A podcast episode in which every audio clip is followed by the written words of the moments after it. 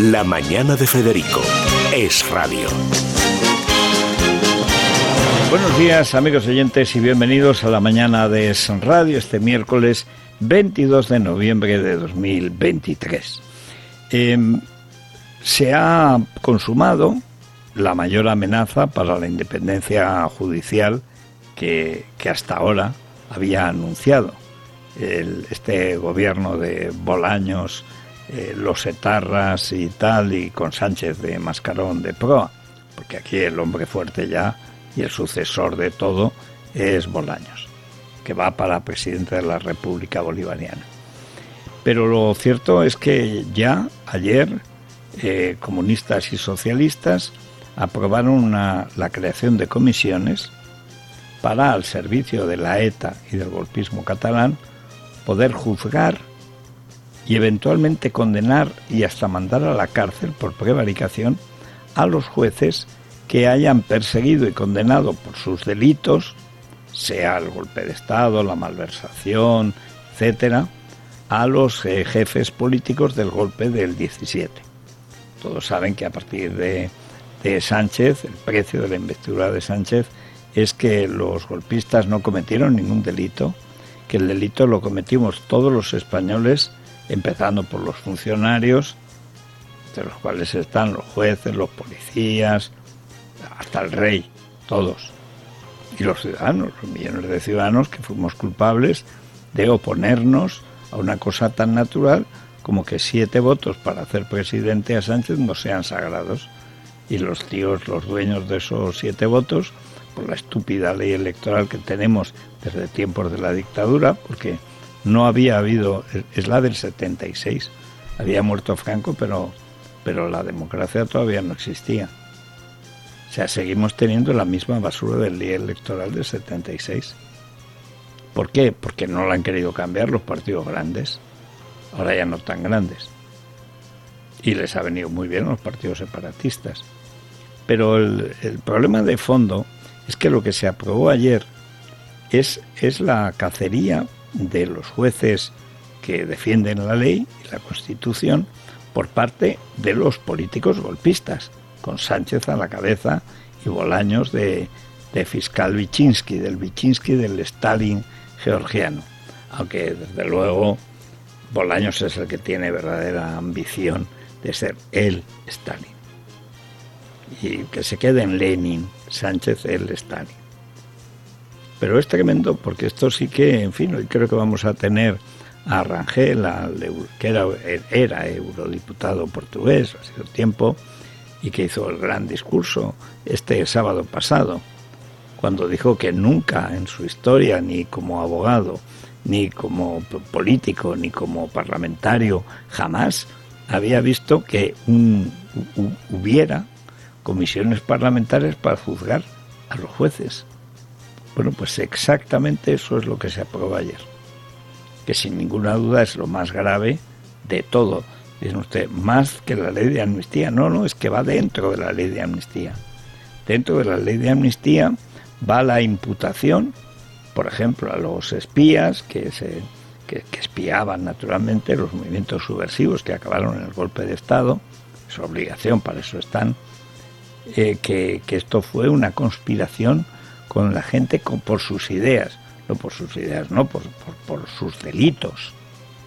Pero es igual, los que aplicando la ley los condenaron, tienen que ser condenados. ¿Por qué?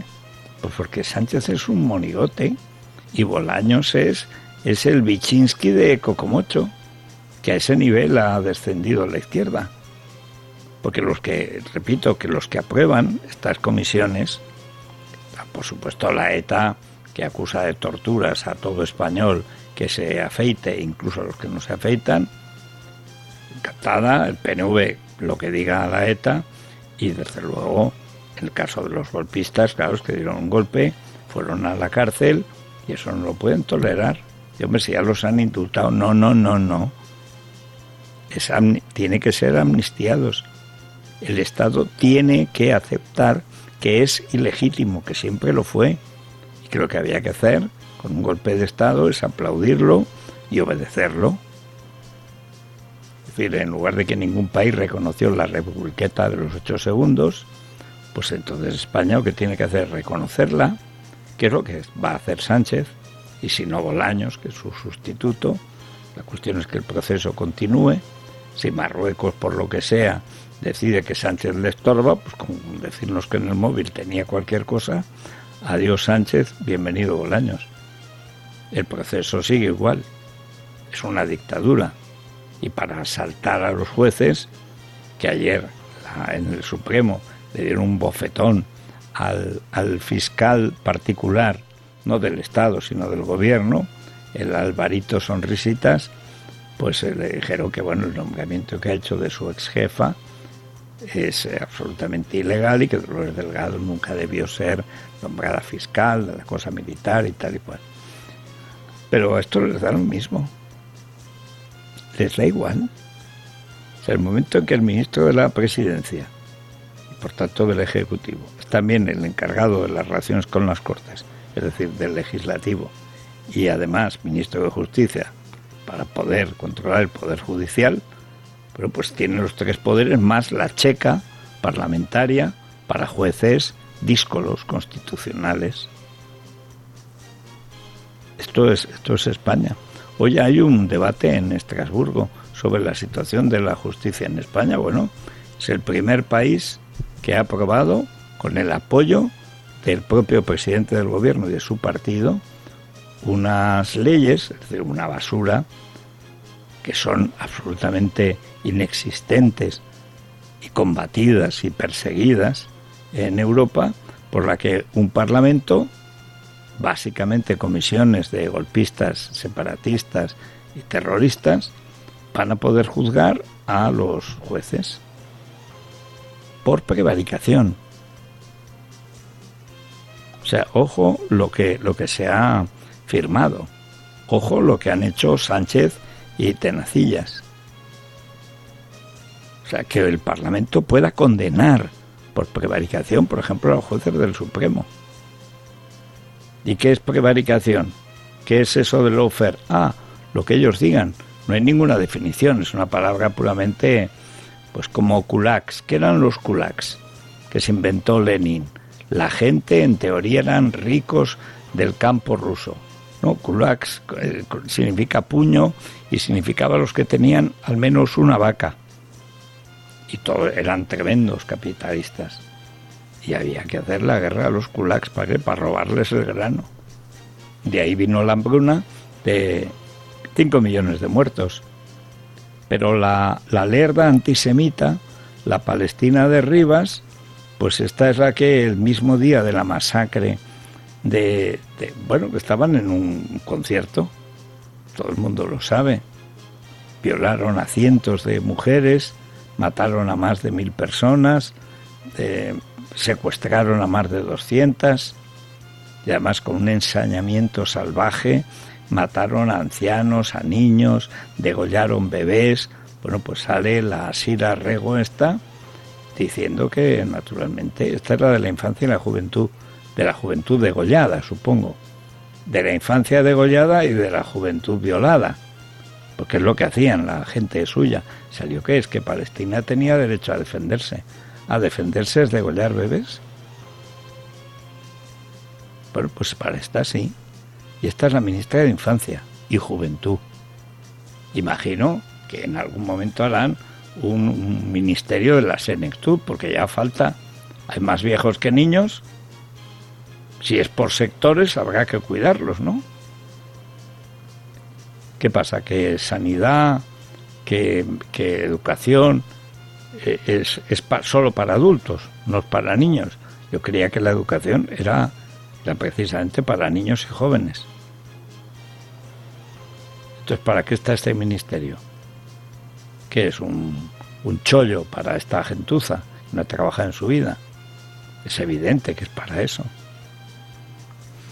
Pero vuelvo a lo primero, o sea, un país en el que los políticos se arrogan el derecho de condenar a los jueces es una dictadura, pero vamos, no es como un piano de cola, mm, pero de, mucha cola y además con un mantón de Manila y un búcaro de flores encima, con doce, dos docenas de, de rosas rojas. O sea, es que no, no, es una, es una barbaridad, es una atrocidad de tal calibre que permite entender por qué algunos decimos que a los jueces los tienen que elegir los jueces, no los políticos. Aquí ni los jueces pueden elegir a los jueces, ni los políticos dejan de condenarlos. En fin, lo dicho, una dictadura, y no hay otra palabra para, para definirlo. Vamos a ver cómo está el tiempo. ¿Qué tal, Federico? Buenos días, estimados oyentes. Reciban un cordial saludo de Daniel Muñoz. Continúa lloviendo en el norte peninsular y se mantienen los cielos despejados en el resto de España. Precaución, eso sí, en Aragón, en Cataluña, en Baleares, también en el norte de la comunidad valenciana amanecen en alerta por amarillo-naranja, por viento y fenómenos costeros, rachas que pueden alcanzar los 110 kilómetros por hora y olas de hasta 10 metros. Así que eh, tengan especial cuidado, especial precaución, particularmente aquellos que hoy salgan a faenar, también por supuesto en las carreteras. 7 grados tenemos ahora mismo en Madrid, no pasaremos de los 13, con lo cual nos quedamos como ayer. La máxima nacional en Santa Cruz de Tenerife con 26 grados, la mínima en Teruel con cero.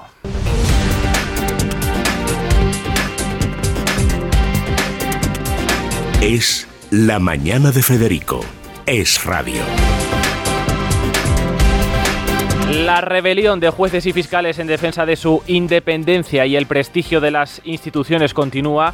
18 fiscales del Tribunal Supremo han remitido una carta al fiscal general del Estado afeándole que no haya considerado oportuno amparar a los cuatro fiscales del Prusés. Javier Zaragoza, Ismael Moreno, Consuelo Madrigal y Fidel Cadena van a ser perseguidos en sede parlamentaria como verdugos del llamado lawfare contra el separatismo, pero Álvaro García Ortiz, su teórico valedor, ha rechazado reivindicar su integridad. Esa decisión supondría oponerse al acuerdo entre Pedro Sánchez y sus socios, algo incompatible para quien le debe el cargo al presidente del gobierno y ha acreditado su absoluta parcialidad. Por ejemplo, premiando a su antecesora en el cargo, Dolores Delgado, fue su peón durante la etapa de la exministra de Justicia al frente de la Fiscalía y terminado ese periplo, la designó fiscal de sala. Ese dedazo fue recurrido y ahora el Tribunal Supremo, de manera unánime, ha anulado el nombramiento acusando a García Ortiz de ignorar el mérito por el que deben regirse todos y cada uno de los nombramientos en el Ministerio Público. Esta sentencia abre además la puerta a que Dolores Delgado pierda también su actual cargo como fiscal de memoria democrática. Ella ya ha anunciado que va a recurrir esta sentencia ante el Tribunal Constitucional. La búsqueda de la convivencia la haremos, por supuesto, con respeto al Estado de Derecho, a la separación de poderes, al imperio de la ley, a la Constitución y a la ley. Y la llegada al Ministerio de Justicia de Félix Bolaños no invita precisamente al optimismo, así se puso de manifiesto además este martes durante su toma de posesión a la que declinaron a existir buena parte de jueces y fiscales. Por buenas palabras que emplee, nadie pasa por alto las competencias que asume y el papel que va a tener durante esta legislatura. Bolaños va a ser el muñidor de la toma del Consejo General del Poder Judicial, ya lo sugirió ayer, y además va a tratar de blanquear la amnistía a ojos de la Unión eh, Europea. Esta, de hecho, va a ser su tarea más inmediata. Se va a reunir la próxima semana en Bruselas con Didier Reinders, con el comisario de Justicia de la Unión Europea, y con Vera Jourova, con la vicepresidenta. Insisto, todo esto lo avanzó ayer en su discurso para que a nadie le coja por, por sorpresa. Con lo ocurrido en estos eh, y otros actos de toma de posesión vamos a iniciar el repaso a otras noticias de la jornada porque a diferencia de otras ocasiones, la cesión de carteras entre ministros salientes y entrantes ha resultado este año bastante entretenida. Se lo cuenta Sergio Horas en titulares. Ministra, te desearía suerte, pero creo que no es lo más importante que necesita una ministra de Igualdad. Te deseo que tengas y te rodees del mejor equipo, que nunca te dejen sola y que tengas valentía para incomodar a los hombres amigos de 40 y 50 años del presidente del Gobierno. Irene Montero se despide del Ministerio de Igualdad atacando a Pedro Sánchez por echarla del Ejecutivo. Lo ha hecho durante el acto de traspaso de carteras, horas después de que los nuevos ministros del Gobierno tomasen posesión. Sira Rego, nueva titular de Juventud e Infancia y abiertamente republicana, era una de las que prometía su cargo. Prometo, por mi conciencia y honor, cumplir fielmente las obligaciones del cargo de ministra de Juventud e Infancia con lealtad al Rey y guardar y hacer guardar la Constitución como norma fundamental del Estado, así como mantener el secreto de las deliberaciones del Consejo de Ministras y de Ministros. El PP convocará una nueva manifestación para defender la Constitución y la igualdad de todos los españoles a principios de diciembre. Lo anunciaba el líder de los populares, Alberto Núñez Feijóo, advirtiendo que no será la última ante un gobierno que ha calificado como activista y militante. Nosotros vamos a seguir defendiendo en la calle que nadie es más que nadie en España Vamos a seguir defendiendo la calle la igualdad. Vamos a seguir defendiendo la calle la Constitución. Los primeros días del mes de diciembre vamos a volver a la calle a defender la Constitución española. Supongo que será el primer fin de semana de diciembre. La expolítica y colaboradora de esta casa, Rosa Díez, se suma a las protestas contra el gobierno de Pedro Sánchez por la ley de amnistía. La que fuera diputada ha impulsado un manifiesto que busca implicar a la Unión Europea y que ya reúne a más de 200.000 firmantes. El documento señala que se está produciendo una impunidad a cambio de votos, la vuelta de la Inquisición, mentiras políticas y la muerte de la democracia. Israel ha aprobado hace unas horas un acuerdo para un alto al fuego de temporal de cuatro días con los terroristas de Hamas que implicaría el intercambio de 50 rehenes a cambio de 50, 150 presos palestinos en cárceles israelíes. El gobierno de Netanyahu ha señalado que este acuerdo no supondrá el fin de la ofensiva, pero califica como primordial la libertad de los más de 240 secuestrados. Javier Milei se ha reunido de urgencia con el todavía presidente de Argentina, Alberto Fernández. El encuentro busca iniciar una transición para el traspaso de mando y enviar señales de confianza de cara a la apertura de los mercados financieros. Además, el reciente ganador de las elecciones ha recibido la llamada del Papa Francisco con el objetivo de pasar página tras meses de, de tensiones. Y el exministro socialista José Luis Ábalos pierde la batalla judicial contra el director de este programa, Federico Jiménez Los Santos. Un juzgado de lo penal de Madrid desestima las acusaciones de Ábalos de injurias y calumnias tras el caso de la reunión secreta del que fuera titular de transportes con la número 2 del régimen de Nicolás Maduro Delci Rodríguez en el aeropuerto Adolfo Suárez de Barajas. Es la mañana de Federico. Es radio.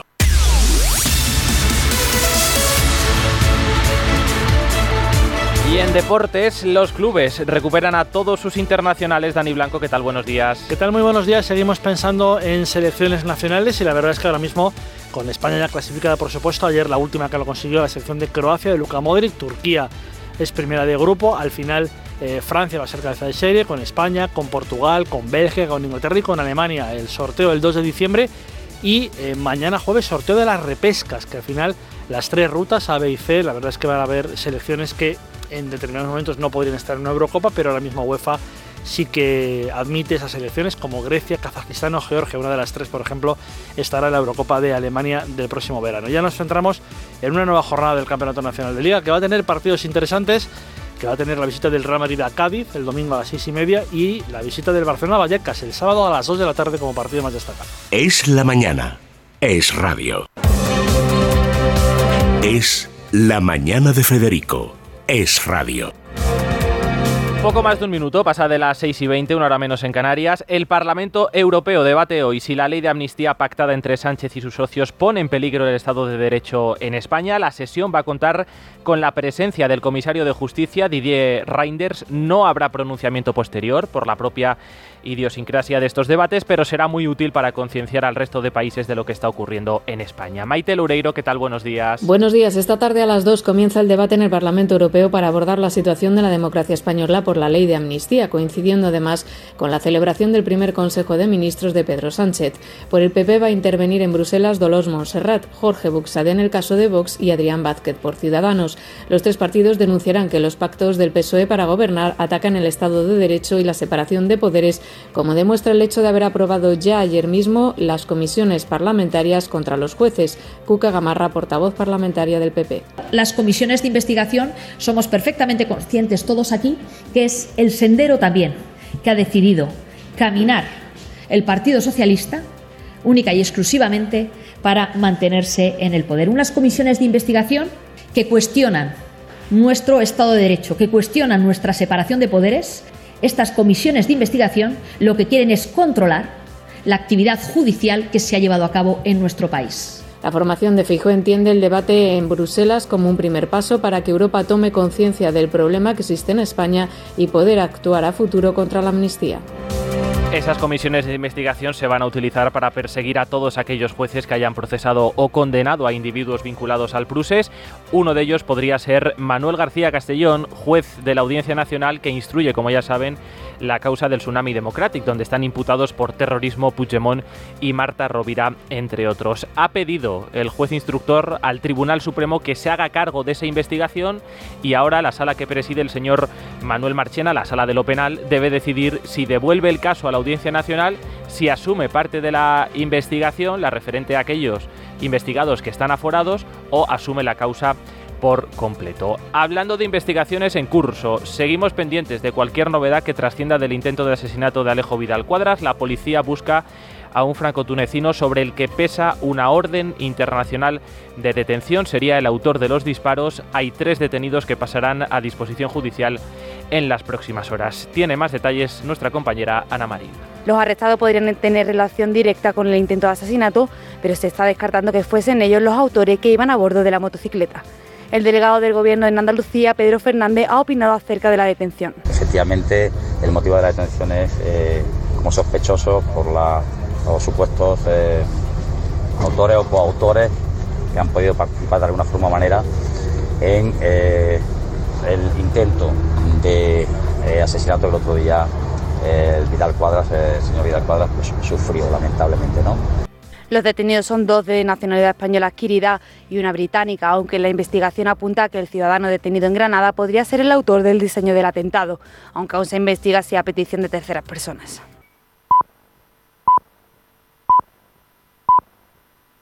Seis y media, una hora menos en Canarias. Es la mañana de Federico. Es radio. Es miércoles 22 de noviembre de 2023. Mantengan a mano el paraguas en el norte y las gafas de sol en el resto del país porque continúa lloviendo en el norte peninsular y se mantienen los cielos poco nubosos o despejados en el resto de España. Aragón, Cataluña, Baleares y el norte de la comunidad valenciana amanecen en alerta por viento y fenómenos costeros, así que precaución. 7 grados a esta hora en la capital de España, camino de los 13, la máxima nacional un día más en Canarias, concretamente en Santa Cruz de Tenerife con 26 grados, la mínima también en Aragón, también en Teruel con 0. Con Luis Díaz vamos a repasar algunos de los sonidos más destacados de las últimas horas y les recomiendo que tengan a mano un Kleenex. Hoy es un día especial para mí.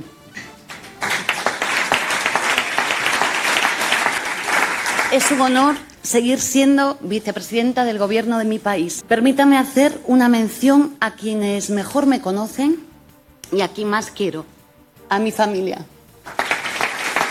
No veo en este, en este acto un, un adiós triste, sino la oportunidad de agradecer el inmenso honor. el inmenso honor de haber formado parte del Gobierno de España. Te deseo que tengas y te rodees del mejor equipo, que nunca te dejen sola. Y que tengas valentía para incomodar a los hombres amigos de 40 y 50 años del presidente del gobierno, porque el feminismo, porque el feminismo Traspaso de carteras entre lágrimas, a pesar de que Yolanda Díaz no hacía traspaso de poderes como tal, no ha podido contener la emoción al revalidar el cargo. Un discurso el de Díaz en el que ha reivindicado el diálogo en pleno cisma con Podemos. También muy conmocionada Raquel Sánchez, la persona que decía que era ilegal el traspaso de Rodalíes a Cataluña, dejaba transportes en manos de Óscar Puente y con emoción, pero también con mucha rabia contenida, Irene Montero daba ánimos a la nueva ministra y criticaba duramente a Sánchez, acusándole de echar a Podemos del Ejecutivo porque me reivindico, porque necesito decirlo y necesito decirle a, la gente a la que más quiero, porque he sacrificado muchas cosas, realmente es una sentencia que voy a pelear y voy a combatir hasta mis últimas fuerzas y hasta las últimas consecuencias porque es, y así lo entiendo yo como perjudicada directa, injusta. Y también al borde del llanto, la exministra de Justicia y exfiscal general del Estado, Dolores Delgado, asegura que la sentencia del Supremo que ha anulado su plaza en la Fiscalía por apreciar desviación de poder es injusta y ya ha anunciado que recurrirá al Tribunal Constitucional. La sentencia del Supremo acredita que la finalidad buscada por el fiscal general del Estado fue asegurar a Delgado su promoción a la máxima categoría de la carrera fiscal. Turno de la panadería es sagrado y cuando te toca, te toca. Y yo a la primera persona que llamé fue a mi hermano. Y la llamo y le digo, Olga, mira que te llamo porque, porque me ha llamado Pedro Sánchez. Y me ha dicho que si quiero ser ministra, me dice, espera un momento, Pili, que estoy en la panadería, que te cuelgo. Mi madre va, mi madre va a cumplir 80 y, 88 años en enero. Y cuando la llamé, ella muy emocionada, muy contenta, Hija mía, me alegro, de verdad que me alegro mucho por ti, pero hasta que no salga Pedro Sánchez en la tele, no se lo digas a nadie, no vaya a ser que se haya equivocado. Digo, pues... Es otra de las grandes triunfadoras en el nuevo ejecutivo de Pedro Sánchez. La ministra Pilar Alegría revalida el cargo en educación, pero amplía sus funciones. Además de sumar la cartera de deportes, que hasta ahora estaba vinculada a cultura, también ha sido elegida como portavoz del gobierno en sustitución de Isabel Rodríguez. Un ascenso meteórico, el de Alegría, convirtiéndose así en una pieza clave de Pedro Sánchez. Sira Abez Rego. Como republicana y por imperativo legal, sí prometo. Señora Ministra de Juventud e Infancia. Prometo, por mi conciencia y honor, cumplir fielmente las obligaciones del cargo de Ministra de Juventud e Infancia con lealtad al Rey y guardar y hacer guardar la Constitución como norma fundamental del Estado, así como mantener el secreto de las deliberaciones del Consejo de Ministras y de Ministros. Han escuchado las dos juras de Sira Rego, la nueva ministra de Infancia y Juventud, prometía el cargo como concejal de Rivas Vacia Madrid, declarándose abiertamente republicana. Eso contrasta con la imagen que vimos ayer. Rego prometía su cargo como ministra ante el rey Felipe VI sin hacer ninguna mención a la República y saludando al monarca tras el acto. Rego es nutricionista, ha sido concejal, como decimos, en el Ayuntamiento de Rivas, diputada en el Parlamento Europeo y firme defensora de Palestina. De hecho, la nueva ministra de Infancia y Juventud justificaba en sus redes sociales los ataques terroristas de Hamas, mientras miles de inocentes estaban siendo asesinados y torturados.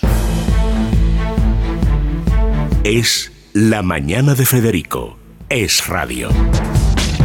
Y de este asunto seguimos hablando porque se lo venimos contando desde las 6 de la mañana. Israel y Hamas han firmado esta madrugada un alto al fuego de al menos cuatro días en Gaza. La tregua implicaría implica un intercambio de rehenes. El gobierno de Netanyahu ha señalado en un comunicado que el acuerdo incluye la liberación de al menos 50 rehenes que están en manos de los terroristas.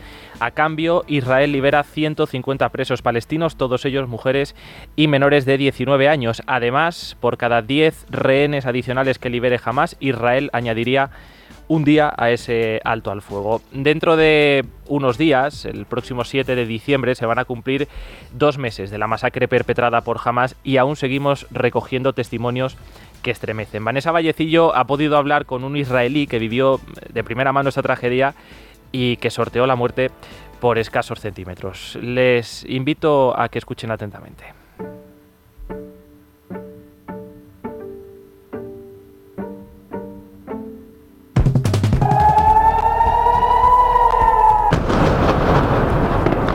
Obviamente había mucho miedo, eh, empezaron a sonar las alarmas de los cohetes.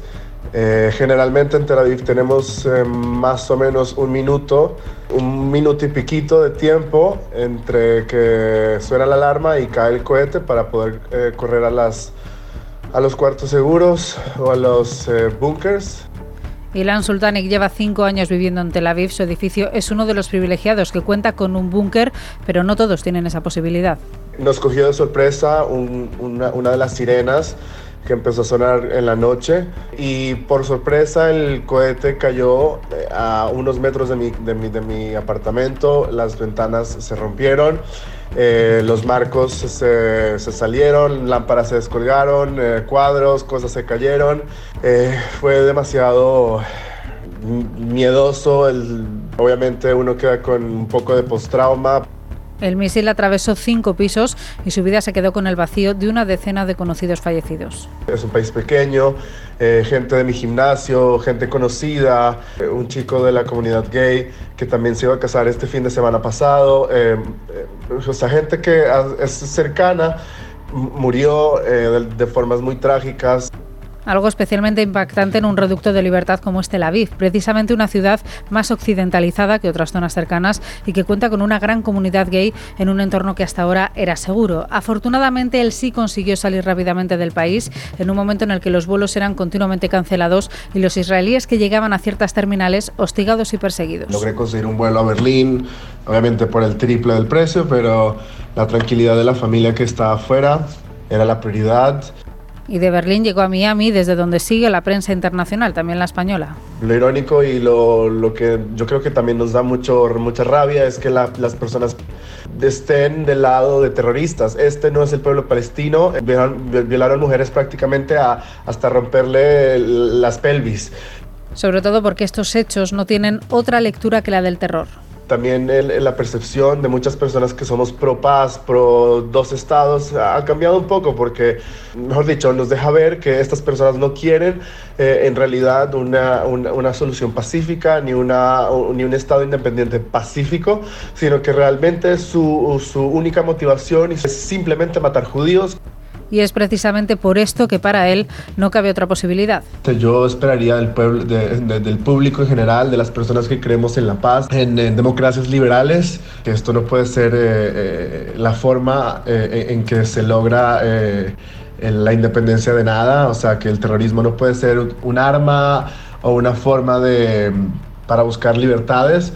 Él lo ha dicho, democracias liberales.